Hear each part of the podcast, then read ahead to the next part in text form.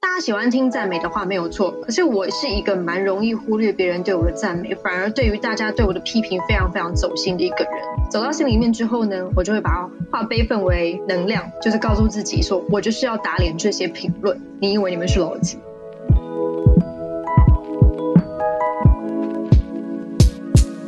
嗨，欢迎收听 Girl Power Talks 女力新生，这是一个集结女力和支持女力梦想的访谈频道。我是节目主持人 Anne，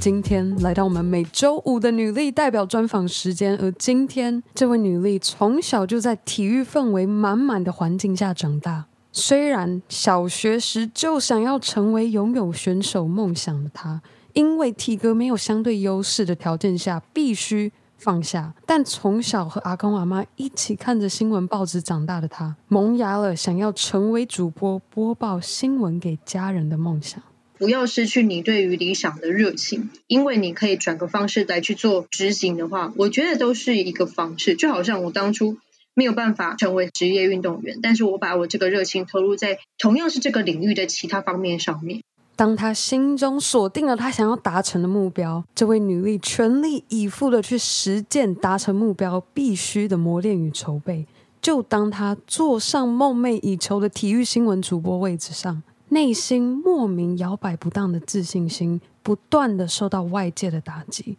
无论是恶意制造网络话题的酸民，还是体育圈内有性别歧视的言论，都一球一球的接着打在他身上。这位女力从记者、主播一路晋升到今天 TSNA 专业体育新闻的 CEO，这将近十年来的心路历程，她从扎实自己的专业能力找到信心，进而累积了她十足的底气来捍卫如今她在体育圈内拥有成就的一席之地。今天这集的创业女力故事，不仅是要献给筹备中或是创业中的女力们。更是要献给正在热爱的专业领域中打拼且不受同事尊重的你。让我们一起和今天的这位女力代表学习如何更懂得捍卫自己，且不让外界负面的声音给拉垮了你。好啊，那我介绍的够多了，我们赶快一起来听听卓君泽卓卓的女力故事吧。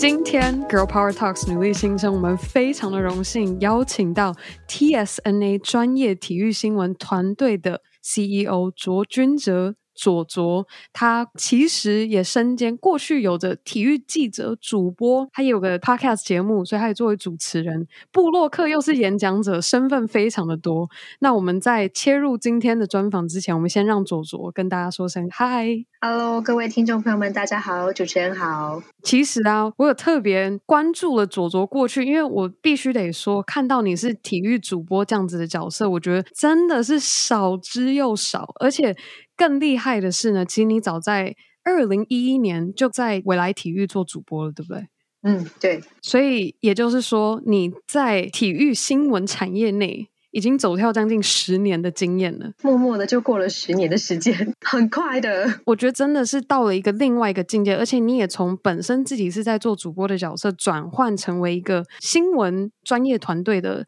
经营者、CEO 带领的团队。那我们今天在聊你是怎么样走到今天的你之前，我们先把这个时间轴拉回到最早最早，左卓，你最早是从几岁开始有想要踏入体育界的梦想？应该是从很小的时候就有想要踏入体育界的梦想，因为其实因为我爸爸妈妈都是体育老师，然后就会深受他们的感染跟影响，所以大家下课之后呢，都是去可能补习班啊等等的。但我们的下课之后呢，就可能就是在操场，就是在体育馆，然后挥洒着汗水。所以那个时候我就有想说，因为妈妈是足球选手嘛，曾经我自己是想过说想要当游泳选手，但后来因为觉得自己的身材的优势啊，然后家里其实也没有特别支持的，嗯、所以就觉得那不然就换一个方式来去进入这个体育圈里面，其实也是挺不错的。那又是什么原因？所以当时评估运动员的角色，可是后来决定说，哎，好像不太适合，所以后来改成还在体育圈内，可是转为以新闻的角色来在这个产业圈内为体育去付出你想要做的，然后还是投入你热爱的体育。那又是什么原因？新闻是一个令你这么着迷，而且想要全身投入的一个领域，应该是我在小学的时候，我就有曾经动念过，真的很想要当游泳选手这件事情。但这个想法大概持续了一个暑假，那个强烈感完全被刷退，是因为家人很现实的跟我分析说：“啊，你又不是真的很从小就开始练习，那那个时候我学会游泳也差不多才。”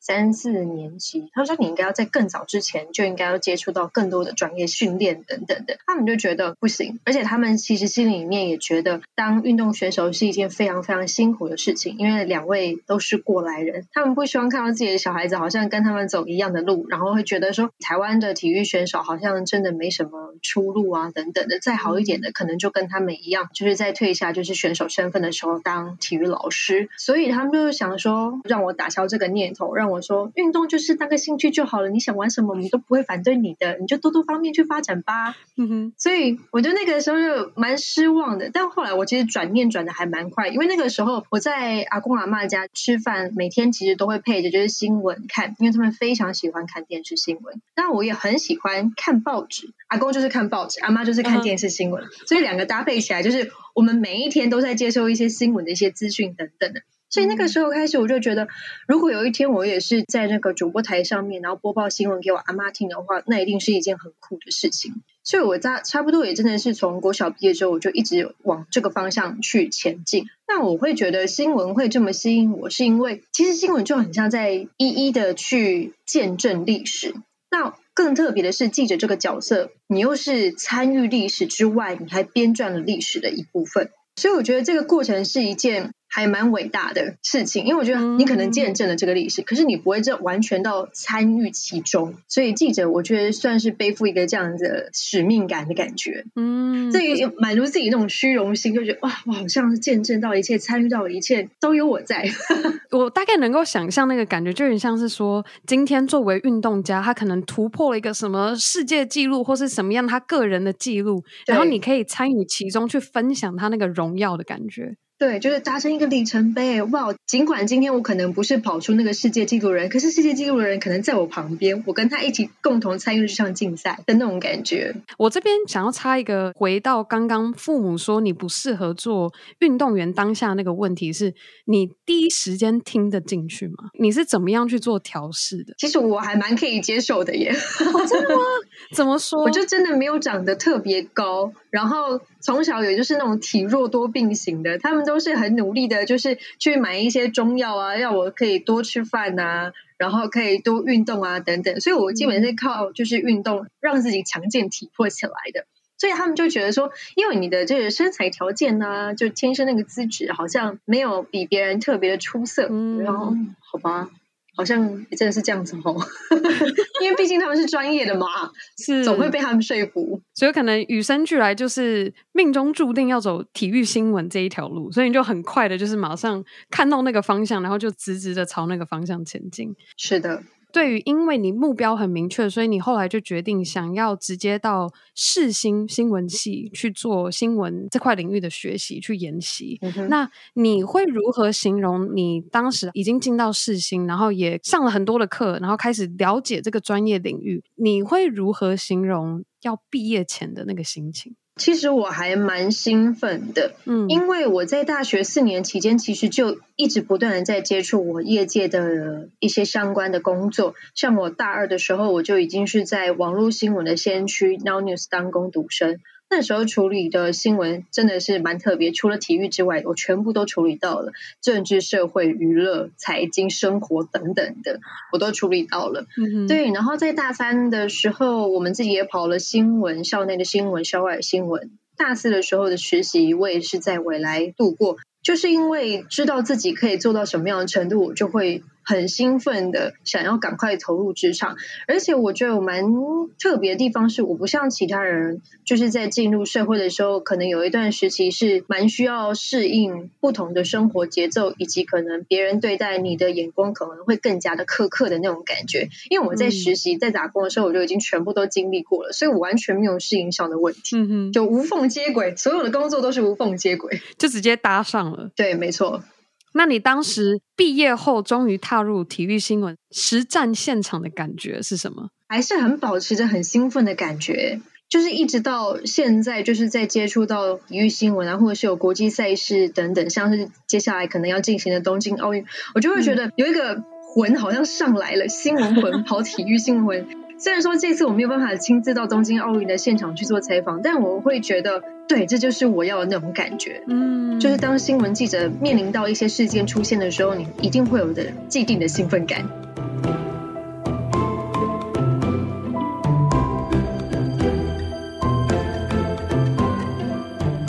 来你出社会后，开始真的做着体育新闻主播。当时那个阶段的你所面对到比较大的挑战是什么？在一开始，因为我的第一份工作是在未来体育台担任记者跟主播嘛，我觉得那个时候对我来说最大的挑战应该是我自己的梦想——体育主播这个位置。因为刚开始就是坐上那个主播台的时候，老实说，我本身就是一个非常非常容易紧张的人。其实我还蛮害怕面对。镜头跟面对人群的，但我就必须要不断的去克服自己心里的那个障碍。嗯，所以我在第一年我播报的时候，老实讲，我其实找不太到方向感。就坐在主播台上，我会觉得好像没什么灵魂。大家叫你做什么就做什么，就觉得我在跑记者的时候我很快乐，我可以做自己。可是到了主播台上之后很像迷失方向。我还是可以把工作做好，嗯，可是我会觉得说，那好像不是我能够呈现最理想的状态。所以我大概迷航了差不多快一年的时间，然后再跳脱到原本的工作环境，再去增加自己的实力呀、啊、技巧啊等等。再一次回到主播台上的时候，我才觉得有种嗯，对，这就是我想要的样子的感觉。我必须说，一开始那段挣扎的时间其实还蛮漫长的，不是像什么三个月啊、半年，没有，是将近快要一年的时间。嗯，因为那个时候给自己的。期待值很高，因为毕竟是自己的梦想，然后可以这么快就去实现这个位置，觉得还蛮不可思议的，有点轻飘飘的感觉。当然不是什么所谓的大头症，而是会很战战兢兢，想把这件事情做到好，还要更好，还要再更完美。嗯，所以给自己的压力也很大，外界给你的压力其实也挺大的。长官会对你有一些什么要求？像那个时候是从服装开始，就是你必须要染头发。我这辈子没有染过头发，可能就是在出社会的第一份工作之后开始染头发，然后要穿耳洞，要不然你有很多的主播视频，你可能就没有办法去佩戴它。然后还有一阵子，好像是希望我剪短头发吧。剪头发这件事情对女生来说应该是还蛮大的决定，但很多新闻台的主播，他们的身体啊、跟头发啊、整个妆容啊，都不是自己的，都必须是长官来决定。所以那个时候我就比较叛逆一点，我就戴假发。我真的就戴假发上去，然后真的不想要剪头发，所以那个时候我就面临到了很多不一样的改变跟挑战。再加上那个时候，因为大家对于体育女主播这件事情，尤其是观众，他们未必会非常的在乎你的专业度在哪，但他们会非常严格的去检视你的外貌，你应该怎么样。我也曾经被批评过，说，嗯，你长得很像某种动物啊，等等之类的。那他们会把就是一些。我可能吃螺丝，或者是讲的不够好的地方，或者是有有犯错的地方，在荧幕前呈现的。我记得有一位网友非常热心，他就把它剪辑下来，然后大概十多分钟吧，放上 YouTube 之后呢，再放上 PTT。大家也知道那个时代 PTT 大家很常用，然后传播速度非常的快。嗯，然后我就看到那篇放上去，因为我本身也是乡民，所以我也很常逛那棒球版等等之类的。嗯，我就看到那篇之后，我老实说，我还蛮心碎的。我就看着那个荧幕，我每次都看着那一段自己出错的过程，然后很像开了五金行一样，一直吃螺丝的那个画面，那我就一直哭，因为觉得天哪，我怎么会是这样子？是不是我真的不适合这个位置？然后那个时候我还曾经就是因为这样的状况，我就跟长官说，你不要排我播好了，我不要赚那个播报的费用，你就排我出去出差也可以，去跑新闻可以，一天让我写五六条我都无所谓，不用再排我播没关系。嗯、但长官那个时候其实对我还蛮好，他就是希望我可以借此打磨自己的心智吧，所以还是有排我上去播新闻。我觉得啊，好痛苦啊，好难呐、啊！天呐，我好难想象。那你后来怎么样去克服呢？因为我觉得这完全是一个阴影，诶，就是被直接放在网络上，完全大低潮。对，天呐。而且后来还发生一件事情，是我去做就是撞球的场边访问。嗯，那那个时候其实前辈也没有教的很多，那我自己去请教，其实他们都讲的很像一派轻松样子啊，你就看他们比赛啊，然后就照着问就好啊，没有什么难度啊。Hello，我我菜到都要出汁的那种菜，然后我就真的去的时候呢，你还要同步做英文口译呢。哈，对，因为我们就不是英文口译的专家嘛，你知道，就术业有专攻，嗯、但你还是必须去做这件事情的时候，就一定会面临到一定的挑战。所以我就记得在一场比赛，一位是好像是中国选手，另外一位是美国选手，然后在这个比赛过程当中发生了一些判决上面的争议。那赛后访问，当然美国选手对他不利的那一方，他一定会想要阐述自己的不满啊，等等的，就拿走了麦克风过去，大概讲了五六分钟吧。然后我必须要翻译这五六分钟，因为他没有停下来哟。那因为你知道，我们电视转播还是会需要进广告的时间等等，就听到导播在你的耳朵说：“左左三十秒。”三十秒怎么讲完这五分钟翻译呢？对，然后我就因为这样子非常简短的帮他翻译了之后呢，我就被网络上的乡亲们给骂爆了。啊！再加上自己的同业记者，然后也写了一篇关于这样的新闻，说什么不专业啊，没有办法就是好好把他的那些不满表达给观众朋友们清楚的知道啊。嗯，那个时候我就觉得，跳，不要再站上舞台了，好可怕哦。太恐怖了，好像他们觉得你就应该是要非常非常完美的那种样子。那个时候给我打击，比我在播报新闻的时候的打击还要来得更大，因为那是不可逆的东西。其实，对播报新闻这东西都是不可逆的，你没有办法做任何的事后的弥补的方式。对啊，你也没有办法把那个袋子剪掉，然后再自己去重录，不可能嘛？它就是 live，活生生的 live。在那边让大家载歌，就是放大镜、显微镜来看着你的表现。所以在那个之后，我又大概过了快一年半的时间，我就不敢在舞台上或者镜头前面再做任何的作品，非常非常困难。我觉得那个时候真的是大低潮，我甚至还是跟我家人必须还是要跟他们报喜不报忧嘛。但我就真的有一阵子觉得，哦，自己好像快要得忧郁症了。每天都好难过。本来我去工作，我都是很开心、很快乐，因为我面临着不一样的角色，嗯、一个是记者，一个是主播。记者的身份带给我非常非常多的成就感跟快乐。可是，在主播这一块，因为是自己最想要的部分，反而没有办法达成自己心中的期望的时候，会觉得落差非常非常的大。嗯，自我怀疑感很重，超重的。我真的是。脱离那个工作环境，然后到了我原本打工的地方 NONEWS 新闻网，我开始再继续跑新闻，在第一线深耕自己的采访的能力等等的。再次回到主播台上面的时候，老实讲，我一开始还是有点害怕，但是当我真的坐上去，再重回到主播台那一刻，再开口讲话的时候，我就确定自己，嗯，我准备好了，我可以，嗯，因为我在那段时间，我把大家对我的批评。我觉得挺变态的，真的把大家的批评变成一种进步的能量。大家喜欢听赞美的话没有错，可是我是一个蛮容易忽略别人对我的赞美，反而对于大家对我的批评非常非常走心的一个人。走到心里面之后呢，我就会把话悲愤为能量以及食量，就会吃，然后就是告诉自己说，我就是要打脸这些评论。你以为你们是老几？你们有我厉害吗？那我就要证明给你看，让你们。每个人都 shut up，所以就是带着这种比较负能量的方式去让自己，好像从低谷这样慢慢的爬起来。嗯，对，这或许不是一个很正确的方式，因为大家的心里面还是要被正能量给滋养，会比较好一点，要不然会培养出蛮多的黑暗面。那你当时是怎么样去自我肯定？怎么样去能够让你重拾那个信心，让你可以重新坐回主播这个位置，然后让你。很有把握的说，我现在知道我要做的是什么，跟这个就是我想要继续做的事情。因为我后来就是在重新的去看。自己的那一段时期，比方场边访问也好，在主播台上也好，会不会觉得就是真的没有准备好呢？我觉得要面对这个事实，在撞球访问的场边，对，我就是真的很菜，然后你有很多的不知道的地方，嗯哼，没关系，你已经缴了学费了。我觉得那个就是一个经验，嗯，我觉得很多事情没有人第一次就可以很上手的，除非他是天才。那在那一次经验之后，我就觉得，嗯，学费我已经缴了，所以我下一次不可能会是在这个样子。所以我再退回到面对自己的这个问题，说，OK，没关系，反正我第一次就是做的不好，因为没有人第一次真的可以做的非常的好。那我再去看我现在的工作内容或者是能力上面还有没有能够再加强的地方。嗯，如果有批评，一定是自己还没有做到应该要做到的及格的程度。那我就再去加强自己的能力，就是采访啊，然后再去了解就是各个项目的运动的选手啊等等之类的。我又觉得，在经过了一段时间沉淀之后，因为那段时间我完全没有再接任何的主持活动或者是主播的工作，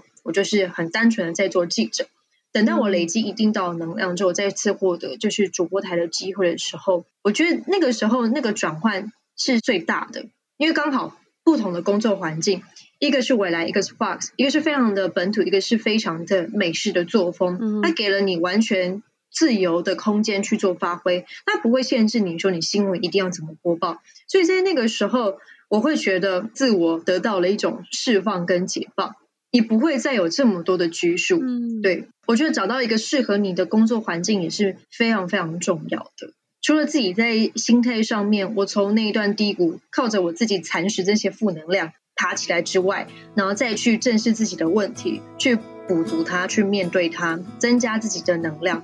然后再回到我自己原本想要做的那个梦想的位置的时候，我觉得讲话就会更有底气了。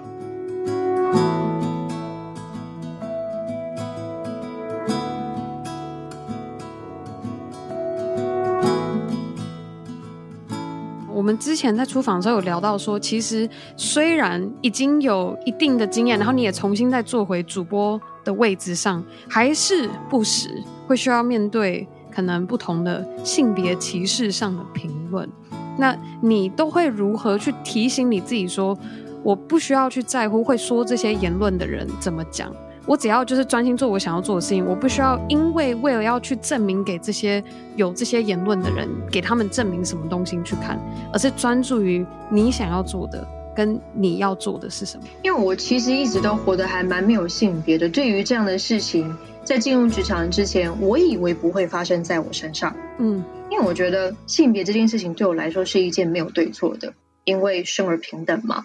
那反而是在从事了这个专门都是男性的领域的工作之后，就会越来越发现，大家对于女性的期待跟对于男性的期待是完全不一样的。女性，我曾经也听过一个前辈，就是说啊，你只要 Ctrl C Ctrl V，然后上台漂漂亮亮就好了，你干嘛那么认真，把自己搞死，然后让自己这么没有信心干嘛的？嗯，没有必要嘛。那也有一些前辈就会质疑你说，拍的那个广告就是在宣传我自己做的。节目就是野球 Home Run，就是在讲棒球系列的一些企划专题。他说：“哦，我拍那个广告，什么一起来看嘛，就很像在嘲笑我的样子。就说你真的懂那些事情吗？”嗯，我觉得对着一个专业的从业人员，尤其是在同一个工作领域的，用这样的方式去质疑另外一个人，我觉得是非常不对的。如果说你要觉得他的工作能力有问题的话，你应该要直接去指出他的作品哪个地方是需要做修正。给出实质上的建议，而不是那种很轻佻的方式，然后来去挑战你的性别。我觉得这是一个非常非常不尊重人的。更何况，其实会做出这些挑战的人都是前辈，不会是平辈。这真的很难呢。你怎么去自我心理去调试这个纠结？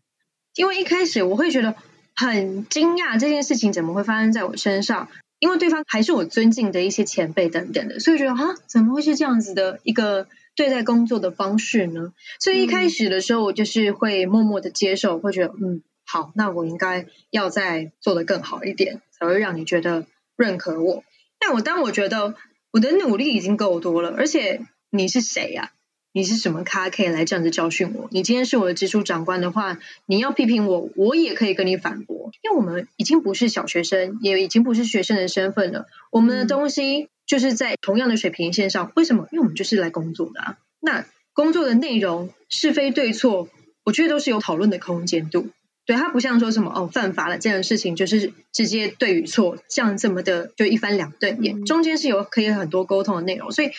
在接下来我在遇到这样的状况的时候，我反而会直接的去反击他。当然不是用很冲动的方式，我可能会以比较幽默的方式，就说：“嗯，对啊，要一起来看哦，记得锁定哦，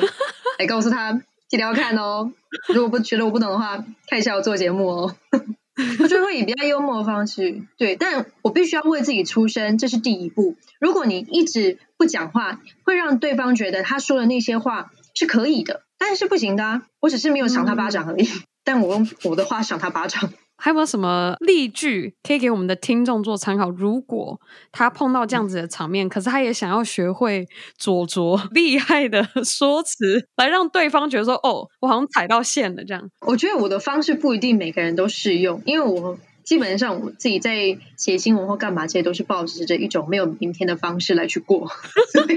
大家还是要有明天的哦。所以你们当下一定还是要稍稍的给对方跟自己留一点点后路。一点点就好了，可能就告诉他说：“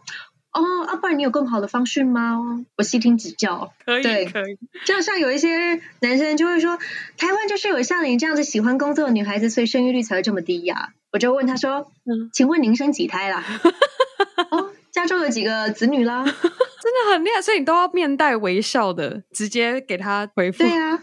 因为我们就是迎面就不打笑脸人。那你就笑着回复他，他就更不知道怎么怼你了。那他怎么回你？没有，他们通常听到这样的话就不会讲话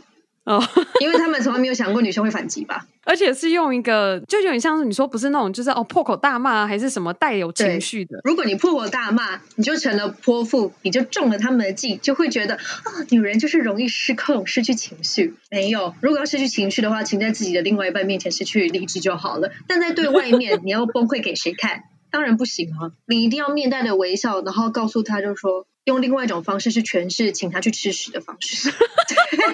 我们现在正在收听的听众一定要学下来，要记得要面带微笑，然后直接去 反问他。他问你的问题，你把他反问回去。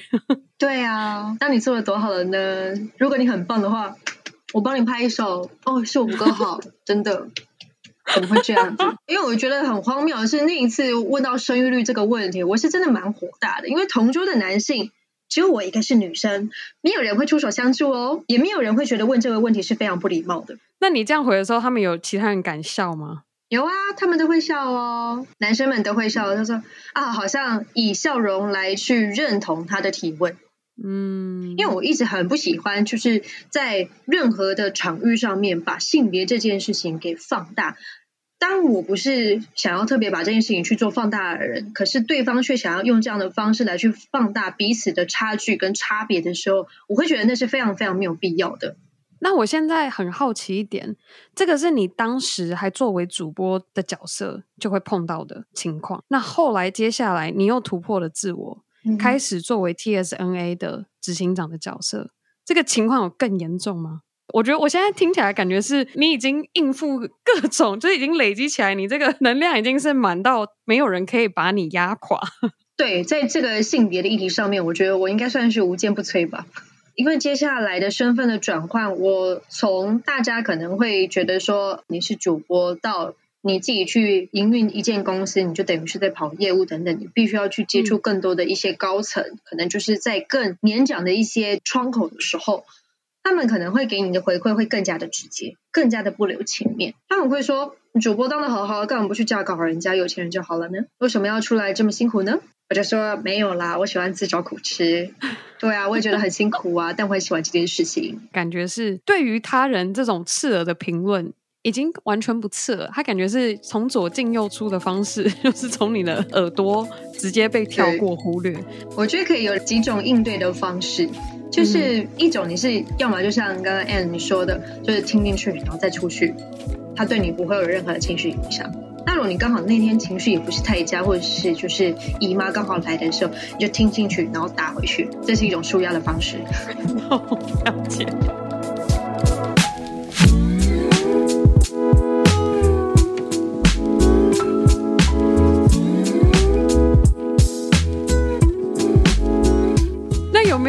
除了这种刺耳评论以外，你作为现在担任的经营者、执行长的角色，开始要去做转换，花比较长的时间适应的是什么？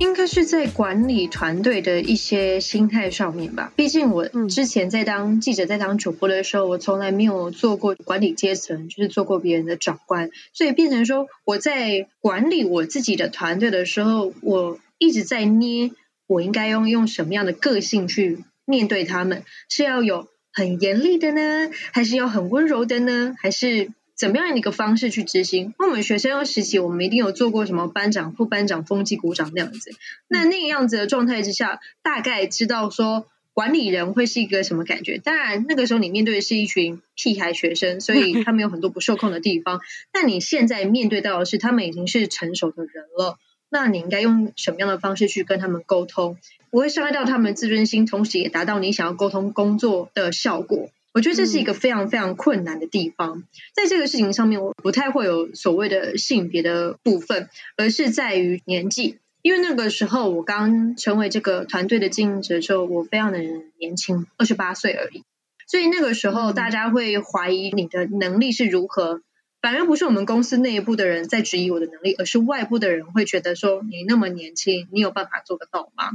我觉得我很庆幸的地方是。我那时候的工作团队，从老的到小的，都还蛮信任我，在我们的沟通过程当中，不太会有起争执的地方。嗯。就是蛮难得可贵的。当然，每一家公司一定会经过一段时间，可能在汰换一些工作人员啊，等等，或者是工作人员觉得，嗯，他可能跟不上你的脚步，你要去换个工作环境，去展开他的新的生活，这都是必经的过程。我其实就是从长官经验值零，然后开始学习到现在，我觉得一路上都还是学习，因为面对的每一个员工，他们的个性都非常的不一样。嗯，有些人你跟他讲一下。他是完全可以理解，还可以举一反三，做的非常的好。有些人就必须要耳提面命，然后每一次都要交代。有些人你可能要看他的工作脸色，他今天心情不好，先不要跟他讲话，不要交代工作。对，你还要去抓每个人的模式。大家不要觉得说当老板好像是一件很快活的事情，并没有。我觉得比员工还要难上大概上千倍，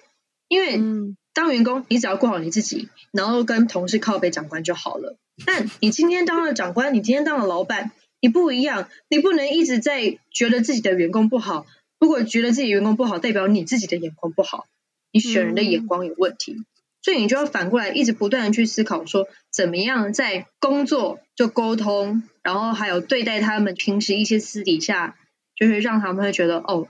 老板是真心待你好。这个过程做很多很多的，我觉得这部分是我花最多心力的。等于是说，原先就是一个你面对这件事情跟工作，他们有一个个性，而且不会像你说可能会今天心情好或不好。我今天采访选手，他不会说他心情不好然后不受访，不会啊，他也是要接受我的访问的。但我今天面对的是我的员工的时候，我必须要交代他们一些任务去完成的时候。他们会给你一些情绪回馈的。我们如果正在收听的听众有可能，无论他是刚开始规划想要创业，或者是已经在创业中，然后想要让他的公司可以有所成长，有没有一个你现在过去这四年来的时间想要给他的建议？我觉得这个很难，因为每一家公司的文化跟形态，还有他们的经营的内容都不太一样，我很难给出一个很完美的建议，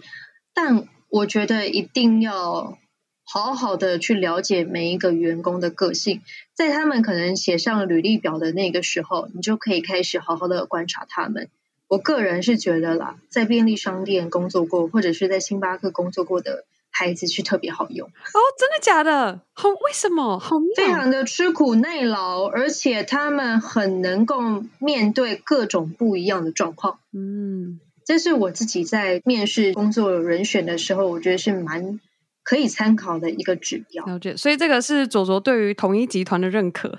也不是统一集团的，像是全家啊等等之类的，哦，也都可以。只要是在，嗯、对对对对对对，因为有这些工作经验，就会表示说他们在接到不一样的任务。你也知道，我们现在去便利商店，什么事情都可以做。要缴费，要拿包裹，然后咖啡有的还要调珍珠奶茶，甚至还有争霸玩霸掌的，都要能做到了，你就会想得到说，你不管就是给他什么样的难题，他都会第一步，他不会先反问老板说我应该怎么做，而是他会先去想办法，就是说我应该怎么解决这个问题，我要怎么去，就是处理它，然后他会提出他自己的方案，然后再交给老板决定要用哪一个方式去做执行。我觉得会是比问题不断的丢回长官那一边的工作人员还要好。懂，了解。对，因为现在的小朋友可能就是越来越年轻，出来你会发现哇，八零后的再过来可能是九零之后的，发现他们每个人处理问题的态度跟方式都不一样。嗯，所以我反而喜欢那些他们已经很早就面临过这些问题怎么处理的人，慎选员工，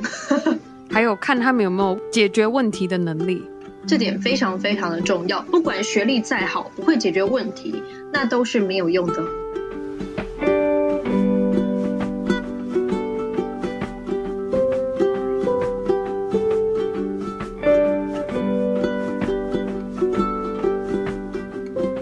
那有没有这一路走来，你现在回过头看，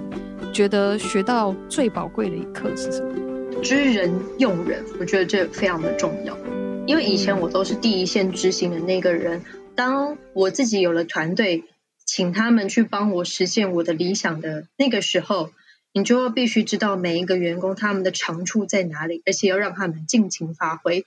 你不要让他们觉得跟你有距离感，然后再来，你一定要让他们对你勇于发言。嗯，就是什么问题他们都愿意跟你分享跟提出来，even 是他们可能感情上的问题想找你分享的话，你都可以稍微听一下他们诉苦。我觉得这是一个蛮好的方式。嗯，那还有一个就是因为怎么说知人用人呢？当他们进入到这个公司的时候，你了解到他的可能是在他学生时期获得的那些技能跟经验，但你在跟他相处一段时间之后，你必须去帮他开发。他自己都不知道的一些新的技能，嗯，有些人他们可能觉得说，哦，我只会做这件事情而已，可是其实并不是这个样子。你就要让他们培养一个新的观念，就是你现在只做这件事情，那你很有可能就在几年之后，甚至是在更短的时间之内就被这个生态给淘汰。那你必须要再培养，在这个工作岗位上，你能获得最多的能量，不就是从长官们跟其他同业们身上。去学习那些宝贵的经验嘛，所以一定要趁这个时候好好的把握机会去做学习，不断的灌输他们这个观念。当他们有一天就是懂了之后呢，他们就会给你很不一样的回馈。就像有一些比较年长一点资深的记者，你从来不会想到有一天他会跟你讲说，我觉得现在来 Twitch 上面做一些直播，然后来分享一些运动赛事的东西是挺不错的，但是可能钱就比较少就是了，就会觉得。他有在自己想要去精进自己的那个态度，就是挺好的。嗯、然后就会再跟他进一步做一些讨论，说：“那你觉得怎么样的方式做会是比较好的？”等等等等。那我们就是又开发了一项他的新技能。对，我觉得这件事也蛮重要的。那如果刚刚的那个面向比较像是以创业上学到的一课，有没有对于你自己人生上，好比你现在在追着你的这个梦想，搭建 TSNA 这个团队，嗯、有没有一个你自己个人？人生这段时间，你学到宝贵的一课。没事，不要当老板，真的很累。我不想要，就是给大家，就是对于创业这件事情有太多美好的幻想，因为真的很累。如果你今天是做餐饮业的创业的话，那更累。所以一定要为自己设好一些。停损点吧，我可以推荐大家去听吴淡如的商学院的那一些 podcast 啊，嗯、或者是他自己时常在粉丝页上面会分享的一些商业的经历啊等等的，我觉得其实都是蛮实用的。因为呢，我们为什么会想要创业，一定是对某一件事物怀有一定的理想跟梦想。那当现实跟理想在做拉扯的时候，大家对于外界的一些所谓的忠言逆耳，其实是听不太进去的。但是有些良心建议一定要好好的听取啊，因为那毕竟都是前人走过的路，有一些教训在，所以大家不要装作不知道，觉得自己的理想还是一样的很美好。那这个梦如果戳破了之后呢，就可能没那么漂亮了。所以大家还是要就是为自己在做创业的这件事情上面要做后续的一些规划等等。你可能今天准备了一笔资金，你投入到了这个事业里面，那你要去计算着你的成本等等，然后。这个梦你可以烧几年？嗯，我觉得这是一个非常现实的一个问题。当然，不要失去你对于理想的热情，因为你可以转个方式来去做执行的话，我觉得都是一个方式。就好像我当初没有办法成为职业运动员，但是我把我这个热情投入在同样是这个领域的其他方面上面。嗯，就山不转路转，一定要这样子想，人只要活着都有希望，所以不要把创业成功与失败。看得太过于严重，等于是说你在看的时候，其实不要只给自己一条路走，好像你就只有走入一条死路，怎么走都走不出来。没错，这会是一个蛮可怕的点，因为很多的刚出社会，然后就可能拿到了一笔资金，然后要去做创业，又去做投入，就会很想要成功这件事情。大家对于成功这件事情看得太过于严重了，嗯，因为我觉得生命有很多无限的可能。所以你就尽管的去尝试，不要给自己好像生命如此的受限。嗯，就像我今天我可以是一个团队的执行长，但是我在五点过后下了班之后，我就是一个全职的掏耳师，因为那是我的兴趣。我有 follow 到你有考到那个掏耳师的执照，但我没有想到你已经开始在做。对啊，啊，我已经开业好一阵子了，要不是因为疫情的打扰，我现在还就持续的在服务我的客人们呢。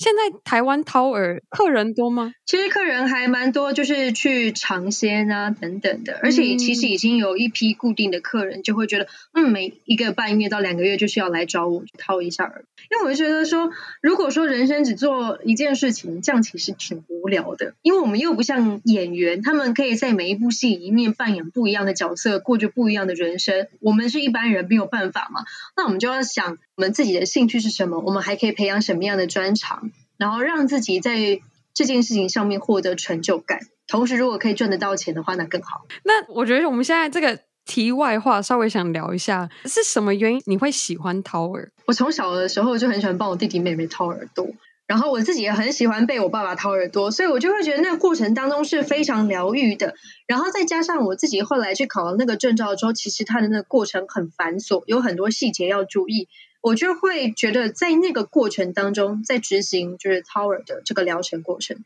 让自己的心就慢下来、静下来。因为 Tower 的每一个步骤都要非常的小心翼翼，而且非常的温柔。因为我平常个性就是比较冲动，然后又比较猴急一点，所以我觉得在做这件事情的时候，我可以把我的人生很像切了一个 slow motion，慢下来，告诉自己慢下来，慢下来，客人才会舒服。客人舒服了之后，你也会跟着非常的开心。每一次的目的就是要让客人就是在这个掏耳过程中睡着，然后最好会打呼的那一种，代表他完全信任你跟放松。太有趣了，这是卓卓版的瑜伽，下班后掏耳是你的瑜伽，对对对，放松身心灵，没错，放松身心灵。那再拉回我们刚刚聊到的，就是刚刚卓卓有说，你给如果有想要创业的听众建议是说，你可能要先算好你的资金是多少，然后作为一个停损点的预设估计。那你觉得以这样子的立场来讲，嗯，如果在设立目标的时候，你是会以我能走多远作为出发点，还是我想走多远作为出发点？应该是说，创业这件事情，有的时候真的这个东西是不是在你的手上达到一个高峰，我觉得不是重点，而是你要想着，你今天做的这件事情，你想不想让它继续永续经营下去？嗯，如果你想让它继续永续经营下去的话。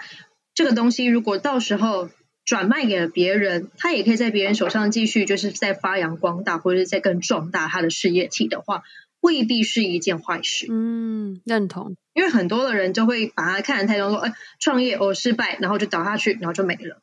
然后就就是回到他可能原本的生活之类的。但就换个方式想，如果说你经营的事业体被人家看到，被人家肯定了，然后有更大的事业体想要。再让它继续经营下去的话，我觉得都是一个非常好的方向。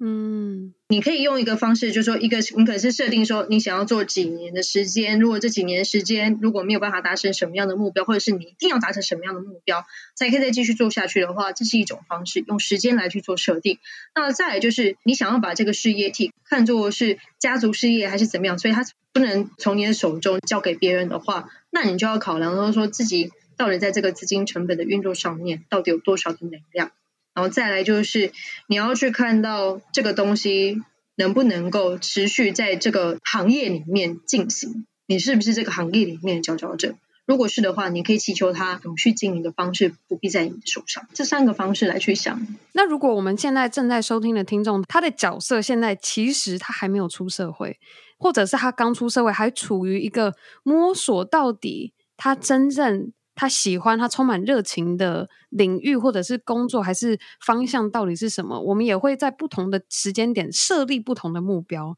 那你觉得，如果是这样子的角色的话，他们应该以我能走多远来作为目标设定，还是我想走多远来做目标设定？摸索的情况之下，我觉得就是多尝试会比较好。应该是说他想走多远吧。嗯，举我们这个体育记者的例子来看好了。我有一些学弟妹，他说：“哦哇，我好喜欢，就是看运动赛事，NBA 啊，中华职棒等等。”我就说：“好啊，那你来实习看看。”有的人进入到这个行业领域，大概一个礼拜就走不下去，一个礼拜就说我不行，我要转换跑道，真的就是一个礼拜。然后就再也不想要再涉足这个领域的任何东西。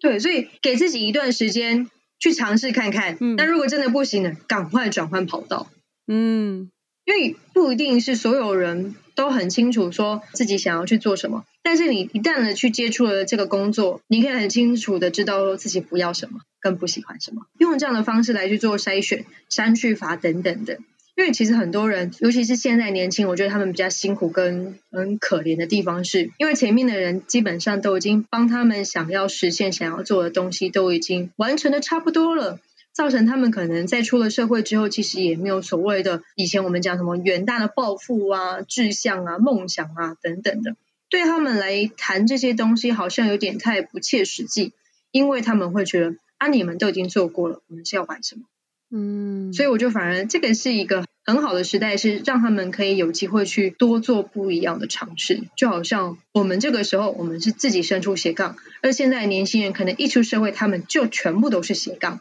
了解，因为他们能够学的技能已经可以很早就开始学不同技能，因为现在网络资讯。透明化的关系，所以可能就有像是你说，当时你在大学的时候就已经可以开始在实习工作的时候就直接投入主播。可是因为现在有更多更多的机会，所以他们可可以尝试的东西又更多了，不会单一化。没错。那接下来想要问卓卓，现在带领着 TSNA 团队的你，现在的梦想是什么？我现在的梦想就是。东京奥运可以平安的进行，对，因为我们有派一位记者跟一位摄影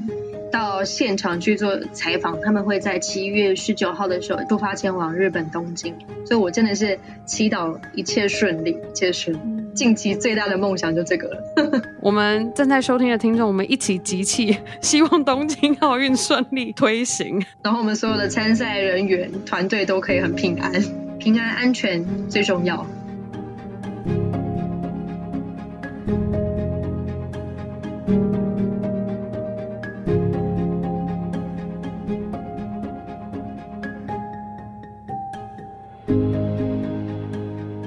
好，那接下来呢，我们的专访也要准备进入尾声。在我们结束之前呢，想要问左左，如果我们现在正在收听的听众，他也有想要踏入体育产业的规划，有没有一段勉励或者是建议想要献给大家？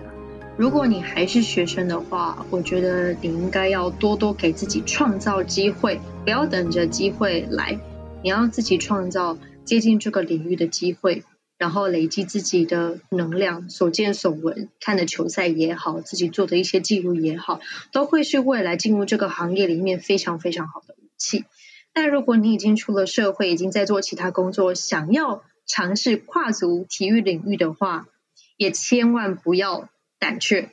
勇敢的寄出你的履历吧。而且这份履历最好是越精彩越好，嗯，让大家知道你对于这件事情的热情有多大，因为。在这个行业里面，我觉得最重要的就是保持热情以及好奇心。那如果是新闻产业呢？新闻产业的话，要告诉大家，喜欢新闻一定要喜欢于胜过你想要采访的那个线路的所有一切。嗯，因为如果你今天只喜欢政治，你今天只喜欢财经。那今天如果要你去其他的跑道来去做其他事情的话，你可能会没有办法适应，因为归于本质，他们都还是新闻，所以你一定要喜欢新闻胜过于一切，嗯，才有办法就是在这个职业场上走得更长远。我现在这样子就有一点，我在想要把这个话平行，我在思考说，哎，是不是对于我现在如果作为一个 podcaster，、嗯、是不是应该是我也要热衷于 podcast 这件事情，而不是单纯说我 podcast 在讲的主题是什么？嗯，对。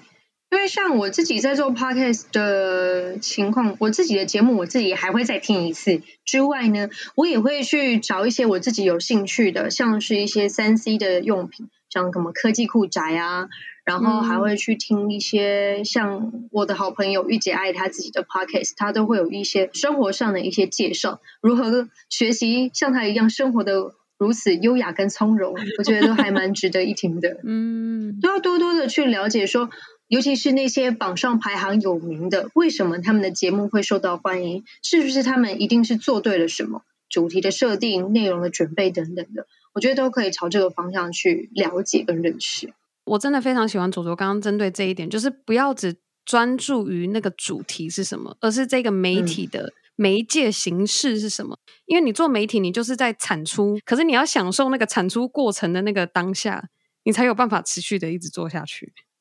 对，没错。大家有有觉得说什么 YouTuber 很开心啊？哎，真的，我现在去演讲学校哦，国中国小高中啊，长大之后要做什么 YouTuber？大家都觉得 YouTuber 好像非常的 easy，No，YouTuber 超难的，好吗？那是因为他们在镜头前面都是笑笑的来跟你讲话，所以你们才觉得好像很容易。没有，没日没夜没肝没肺在剪片的时候，谁看得到？没有人看得到。真的，所以是真的很辛苦。而且，其实年长一辈的人会觉得，哦，小孩子都不做正经事，就是去拍 YouTube。我觉得他们也应该可以再多更加认识 YouTube 这个生态，就是它给予了大家非常公平竞争的一个机会。因为不管你是做什么，不管你是修水电的、就养宠物的、修鱼缸的等等的，任何人都可以在 YouTube 上面获得一些关注。只要你内容做的呈现的够好的话，其实这是一个蛮公平的一个平台，所以我才会觉得很多年轻人会趋之若鹜，就是因为它给予了一个大家都可以享有的，而且是免费的一个环境。嗯，所以长辈们可以好好想一下，为什么年轻人会喜欢 YouTube，而你其实应该也已经喜欢 YouTube 这件事情，因为你可能在防疫期间看着 YouTube 学了好几道菜，然后做了好多的家事，都是从 YouTube 上学来的。我现在感觉长一辈的可能还是趋于脸书居多，哎，你觉得？脸书没有不好，脸书年龄比较高一点，是因为它每一次它在受众的设定都会一直的改变，就好像 YouTube 其实他们演算法也都是一直在变。那 Facebook 他们有的时候会把它改为说，现在影片的演算比较好，然后有的时候是它的贴文文字类型或者是照片类型。的就触及率会比较好，其实他们都是一直在做改变，只是刚好我们在使用者上的年纪的变化，因为我们是最早一批接触 Facebook，那现在年轻人接触一开始接触可能就是 IG，那不一样的，出现的时间点不一样，所以使用者的年龄也跟着会长，对啊。就好像麦当劳一开始，我们小时候他不都会主打着儿童餐，上面有附些什么玩具啊等等的，然后我们庆生还要去麦当劳开庆生生日会。现在小孩子哪会这样做啊？现在小孩子应该也不会带乖乖桶去学校庆生了吧？没有，我们以前就是要生日的时候带着乖乖桶去学校庆生的那一群。现在小孩感觉都已经就是升级版，就要直接自己在家里办趴，你知道吗？买各种气球啊装饰。对，那是我们以前小时候都不曾拥有过的。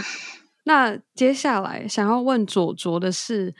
你觉得你的 girl power，你这一路走来秉持的女力精神是什么？一样，就是用我常演讲的一句老话：纵有疾风起，人生不言弃，只要还活着都有希望。我喜欢，我觉得真的有的时候我们会把一些挫折或者事情看得太严重了，感觉好像我要死掉了，或者是我没有下一步就会卡在那边，然后就会停滞在那个情绪。我会觉得还有一个更好的，不要说尝试的方式，就是说，假设你真的非常的害怕失败，那你就在一件事情上面，就是让自己失败一塌涂地，然后你知道那个感觉之后，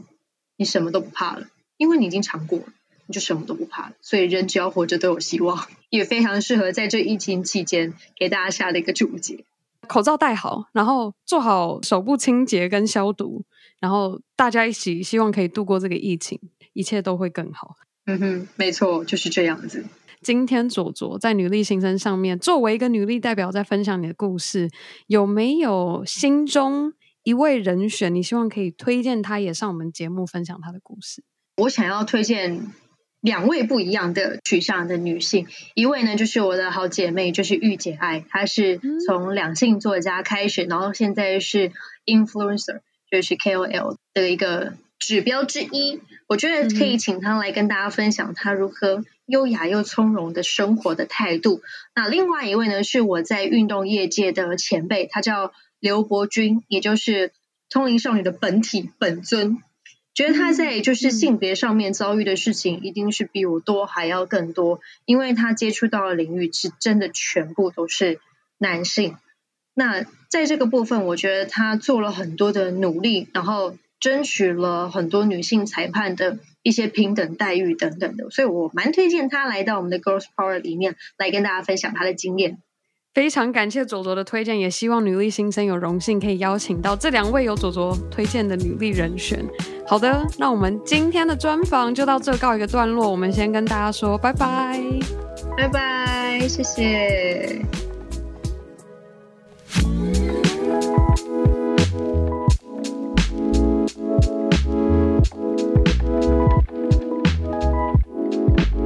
好了，以上就是我和女力代表卓君泽佐佐的专访内容。如果你很喜欢我们今天分享佐佐的女力故事和她在节目上分享的内容，你除了可以在女力新生上用听的之外，还可以在我们今天节目资讯栏中找到博客来书籍的连接，也可以用文字来向女力代表佐佐学习她的女力精神。那如果你也想要和我一起锁定今年东京奥运的最新消息，可以和我一起到佐佐带领的团队 TSNA 专业体育新闻去关注各项赛事的最新消息。那在我们今天节目结束之前，我想要先感谢报名参加我和 Chelsea 合办的 Books in Action 线上读书会的各位。我和 Chelsea 都非常的期待明天周六早上十一点和大家线上第一次见面。那如果这个月没有抢到名额的你，别担心，我们八月份还会再办下一届的读书会。好啦，那最后的最后，还是要再次非常的感谢每周定时收听 Girl Power Talks 女力新生的你。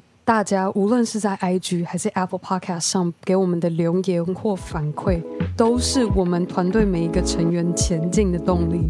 那当然，还有更重要的是，别忘记和你的好姐妹们一起分享女力精神。好啦，那我们下周一 Power Monday 见喽，拜。